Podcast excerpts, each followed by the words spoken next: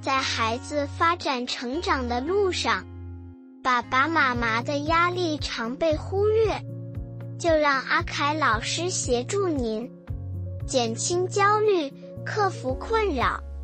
欢迎收听阿凯老师的父母解忧事务所。大家好，我是张旭凯，阿凯老师，欢迎收听阿凯老师的父母解忧事务所。我们在接发展迟缓的儿童的时候啊，我们会常常被投诉，为什么呢？这个发展迟缓呢，呃，他们大概就是动作比较慢啦，手脚不协调啦，反应速度比较落后啦，等等这些状况。治疗一段时间之后呢，妈妈常来投诉我。妈妈会说啊，老师，你把我的孩子哈训练成过动儿，怎么回事呢？那些发展迟缓的孩子，他本来应该是动作缓慢嘛，然后事情做不好嘛，结果呢，怎么会治疗一段时间，大概那个时间呢，半年到一年左右，然后孩子会开始变得比较调皮，变得比较活泼，呃，开始爬高爬低，开始不会讲话的会开始叽里呱啦一直讲话，妈妈都觉得吵。所以妈妈觉得怎么变成像过动一样？这是因为呃有两派说法啦。第一派是因为孩子的能力本来不够嘛，所以他现在能力被训练好了，所以展现出来当然就比较活泼。另外一派说法是，呃，当孩子他的能力提升之后，他要把他过去不足的那些运动不够的，现在要补足，所以他的活动量会比平常来的高很多。诶，提到这个活动量运动这件事情，最近啊，常听到很多人在讲，要运动来帮助孩子更专心。然后呢，我就看到一些所谓的训练课程，那么就会带着孩子一起动、一起爬、一起奔跑、一起翻滚。有妈妈来问我说：“这样子真的能够帮孩子专心吗？”刚才除了这个儿童发展迟缓的案例以外，另外一个会被投诉的就是。当孩子已经是注意力不集中，甚至是过动，而在做治疗的时候，我们治疗师却带着孩子去奔跑、跳球池、去玩荡秋千，也就是一些很动态的活动。妈妈这时候又会投诉说，孩子已经静不下来了，你们为什么还要带着孩子动？老师，你们可不可以去要求他坐在那边好好的画图写字？所以这样衍生出来的，就是坊间又有很多的注意力课程，专门标榜的就是要孩子坐在那边好好的拿笔操作，这样子对孩子专注力真的又有效果吗？妈妈就会有很多的疑惑，甚至看到了只要跟专注力挂钩的课程，就通通报名。我们都希望孩子专注力可以提升，而专注力提升的结果是要能够帮助他的学习能够更专心，提高他的学习成效。但事实上，我必须要说，讲专注力那么多年了，我会开始怀疑孩子的学习不好，真的是注意力出问题吗？还是有其他的因素？这个在陆续，我再慢慢的跟各位解说。今天的重点是要跟各位聊一聊这些运动对孩子的专注力帮助在哪里，还有是不是每个孩子都需要这样子动呢？有一句话，想要让孩子静下来。就要让孩子先动个够，哎，这句话是我说的啦。对，为什么有这样的说法？这是在过去的经验当中，我们发现很多注意力不集中的孩子，是因为他缺乏前庭刺激。什么是前庭刺激？前庭是什么？在我们眼睛后方耳朵里面的。掌管我们的这一个对于速度的一个感受去判断的详细的前庭的说明，哎，我记得我之前的节目是不是有说过？如果没有说过，我再找时间重新录一集好了。那么前庭主要感受的就是速度，不论你在奔跑、跳跃，只要你有移动，就会有前庭刺激。在过去的一些文献里面呢，发现他们去探讨孩子的注意力不集中跟感觉统合的关系，会发现有绝大部分是因为前庭整合不良，或者是他得到的一个前庭刺激不够所导致的。所以那个时候就有这样的说法了。而真的在临床上，我也发现，呃，举个例子好了，我到台湾各地，甚至东南亚、中国去做一些演讲。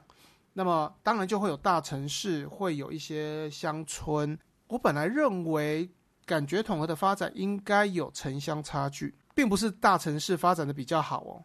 因为大城市呢，可能这个学业要求比较重，孩子要学很多才艺，就会要求孩子必须要能够静下来，能够从事静态活动比较长的时间。所以他们就缺乏动，我们的大脑却觉得不行，我需要前庭刺激，所以大脑会直接下指令，你要去动，让我得到刺激，让我练习整合，让我整个发展可以更好。这些孩子在课堂上就坐不住了，开始摇晃身体，开始站起来绕圈圈跑。平常的时候在家里呢，姿势也没有办法维持稳定。哦，写功课会坐两脚椅，然后会动来动去，动不停，静不下来，吃个饭也要跑来跑去。所以就会觉得他们过动不专心，这是因为他们缺乏前庭刺激。在乡村哦，这个开矿的这个场地，小朋友呢没事的时候就可以到处奔跑啊，甚至是不是有小河可以下去游泳之类的。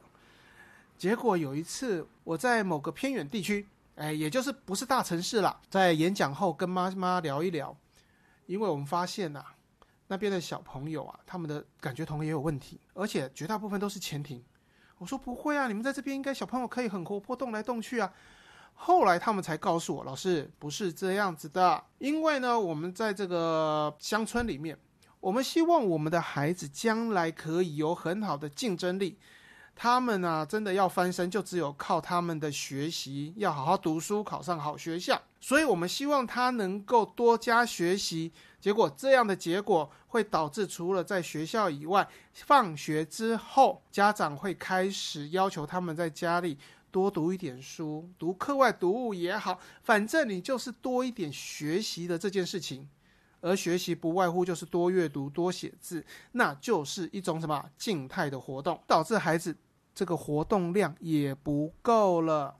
那大脑一样又下指令啦，你要去动，让我得到讯息，所以这些孩子又变得过动，所以妈妈就会混乱了，到底该怎么教孩子啊？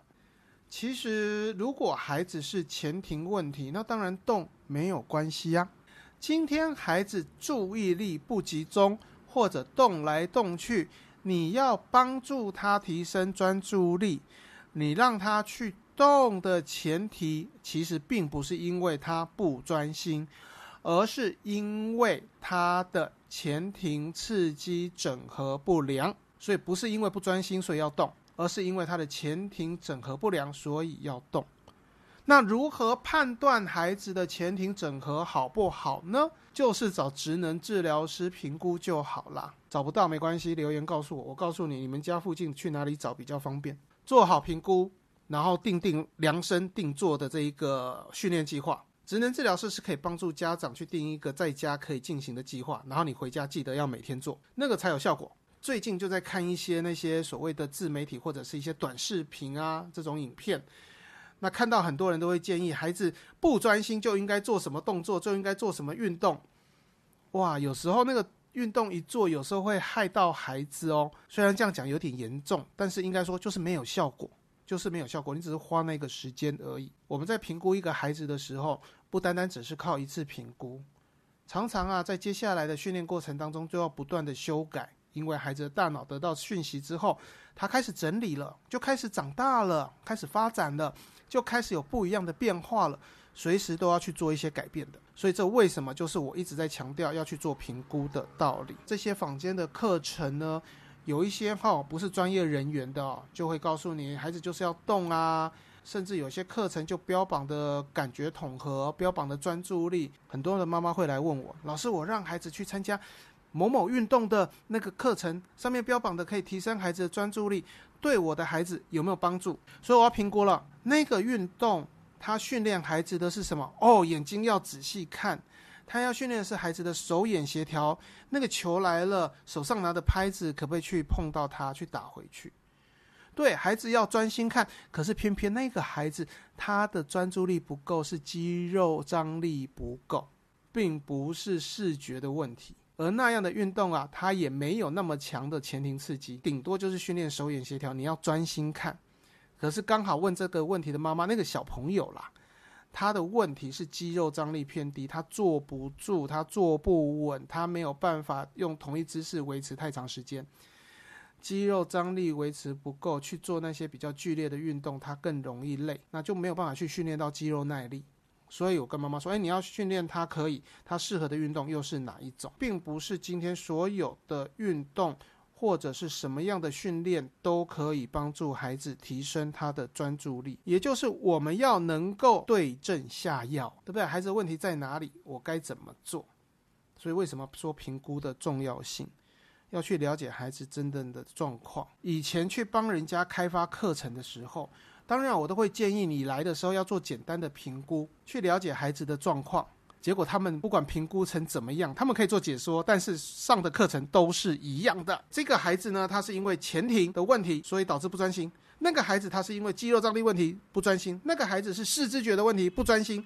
但是全部上的课都是同一堂课，我就觉得很奇怪啦。这样会有效果吗？各位在选择课程的时候要选择适合的课程，否则啊，这些课程啊，哦，这种课程啊。以前在大陆比较多，我就问呐啊，这些人来上这些课程，小朋友上这些课程，每个状况不同，结果上的内容都一样的，那万一有些不进步呢？怎么办呢？他们就跟我说，对啊，同一个老师教一群孩子，又不是所有的孩子都能考上清华北大，有人就是考得上，有人就是考不上，所以这看个人资质。呃，这个观点我真的很不认同。对，在教育上，因为整个制度，不要说哪一个国家啦，哦。我想，因为整个都是一个班级制的，那真的要靠孩子的学习动机啊，这个是另外一个话题。但是我今天在做训练，这是训练孩子的基础能力，一个最核心的能力。你要有好的专注力，你要有好的稳定度，你才能够好好去学习。我认为这个真的需要因材施教，所以需要评估，需要定定治疗计划。当然，你在治疗的时候，有些治疗师会帮孩子安排团体课，这是有一些所谓人际互动的考量，或者需要孩子去学习别的孩子的一个动作，去观察别人动作来做一个很好学习而设计的团体课，或者是同样的目的，有同样的训练目的而组成的一个主题课程，而不是今天，呃，不管评估结果如何，不管你到底原因如何，然后都通通来上这堂课。有些课程啊，就是让孩子坐在那一边，然后一直在抄写，一直在找图案。问题是他的专注力的问题，也不是这方面的啊。训练结果，妈妈跟我反映还是没有进步。今天不是要吓各位，也不是说运动不好。好，第一个真的评估很重要。好，我们要。多了解孩子的问题。即使今天没有办法评估，你也可以把孩子的问题留给我，我来跟您聊聊，也都可以。至少分析出来是什么问题。平常的时候我们可以怎么注意？有些孩子就差那么临门一脚，在家里只要注意一下，那其实他会进步的很快。好，回来那讲运动呢？运动并不是不好哦，并不是不好哦。我今天没有说运动不好，运动有好处。运动本身它对于专注力它有好处的，因为运动它可以提高我们大脑去分泌多巴胺、血清素、正肾上腺素。这个多巴胺是让我们情绪可以。觉得愉悦一点，你会觉得很快乐。血清素可以帮助我们稳定，甚至这个血清素是我们这个褪黑激素的前导因素。褪黑激素不是那个美白啦，褪黑激素是让我们可以好好睡觉。所以有些人睡不好就要去运动，并不是运动累了然后会想睡觉，而是因为运动刺激这个血清素的分泌，而让我们的大脑知道什么时候该休息。另外，正肾上腺素会让我们更有冲劲。想想看，你有没有这种经验？被强迫去运动，或者很累了，但是你觉得还是得运动，然后要求自己我必须去动一动，然后就会想说：那我大概动完会倒下去了吧？会好好睡觉二十四小时吧？结果竟然没想到，运动完以后精神更好了，情绪更好了，觉得我还可以再冲一下，可以再多运动一点。对，这就是这些激素分泌所导致的结果。让孩子培养运动的习惯，可以让孩子整个整天的精神更好，甚至所谓的警醒度会更好。他会去注意到更多讯息，那当然连带的注意力也会提升。建议各位要帮孩子建立运动的习惯。我们的出发点先从兴趣开始，培养孩子一个运动的兴趣。然后把它养成习惯，而借由这个习惯，可以让孩子整个的激素分泌正常，进而提升孩子的专注力。更重要的是，很多的运动它是要跟别人互动的，所以这过程当中也帮孩子培养了一个人际互动的技巧。有良好的一个运动习惯，的确对孩子的身心健康是有帮助的。因此，不要因为孩子不专心而去找一个运动，而是要找孩子有兴趣的运动。因为这回到感觉统合角度来看，当孩子有兴趣，他会主动参与，并且投入其中。这样的运动过程当中所得到的感觉刺激，大脑才会愿意去处理，也就是才会愿意去做整合。